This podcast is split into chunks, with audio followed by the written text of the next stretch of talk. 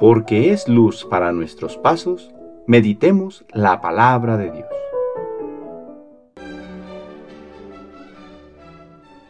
De la primera carta del apóstol San Pablo a los Corintios, capítulo 12, versículos del 31 al capítulo 13, versículo 1 al 13. Hermanos, aspiren a los dones de Dios más excelentes. Voy a mostrarles el camino mejor de todos. Aunque yo hablara las lenguas de los hombres y de los ángeles, si no tengo amor, no soy más que una campana que resuena o unos platillos que aturden. Aunque yo tuviera el don de profecía y penetrara todos los misterios, aunque yo poseyera en grado sublime el don de ciencia y mi fe fuera tan grande como para cambiar de sitio las montañas, si no tengo amor, nada soy. Aunque yo repartiera en limosnas todos mis bienes y aunque me dejara quemar vivo, si no tengo amor, de nada me sirve. El amor es comprensivo, el amor es servicial y no tiene envidia. El amor no es presumido ni se envanece, no es grosero ni egoísta, no se irrita ni guarda rencor, no se alegra con la injusticia, sino que goza con la verdad. El amor disculpa sin límites, confía sin límites, espera sin límites, soporta sin límites. El amor dura por siempre. En cambio, el don de profecía se acabará, el don de lenguas desaparecerá, el don de ciencia dejará de existir porque nuestros dones de ciencia y de profecía son imperfectos, pero cuando llegue la consumación, todo lo imperfecto desaparecerá. Cuando yo era niño, hablaba como niño, sentía como niño y pensaba como niño. Pero cuando llegué a ser hombre, hice a un lado las cosas de niño.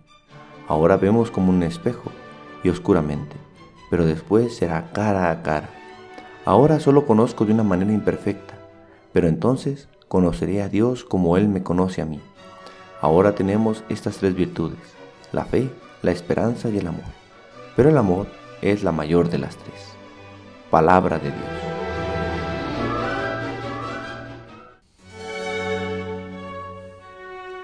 Miércoles de la vigésimo cuarta semana del tiempo ordinario. En el catecismo aprendimos las tres virtudes teologales de memoria, fe, esperanza y caridad, de las cuales hoy nos da habla San Pablo en esta parte de su carta. La fe terminará, pues cuando estemos frente a Dios ya no será necesaria, pues estaremos ante la verdad en su esplendor, sin dudas y sin temor. La esperanza también terminará, pues ya no habrá nada que esperar, estaremos ante la posesión de todo. La única que perdurará por toda la eternidad es la caridad, pues Dios mismo es el amor. Por esta razón, San Pablo nos invita a aspirar al mayor de todos los dones, la caridad virtud que recibimos como don de parte de Dios, pero que estamos llamados a cultivar y acrecentar. En este hermoso himno a la caridad, el apóstol nos muestra cuáles son las cualidades con las que debemos ejercitar el amor, la comprensión, el servicio, el perdón, etc., con la esperanza de que al final del camino veremos a Dios tal cual es. Vivimos en un mundo de lo espectacular, incluso cuando Jesús caminó en este mundo, los que estaban a su alrededor pedían señales que comprobaran que Él fuera el Mesías. Pero Jesús no les mostró ninguna señal como comprobación de su mesianismo. Jesús lo que hizo fue amar, amar al pobre, al enfermo, a todos los hermanos hasta la entrega total de su ser. Ciertamente hizo milagros, curaciones, exorcismos, pero esto no era la prueba mayor del amor por los hombres.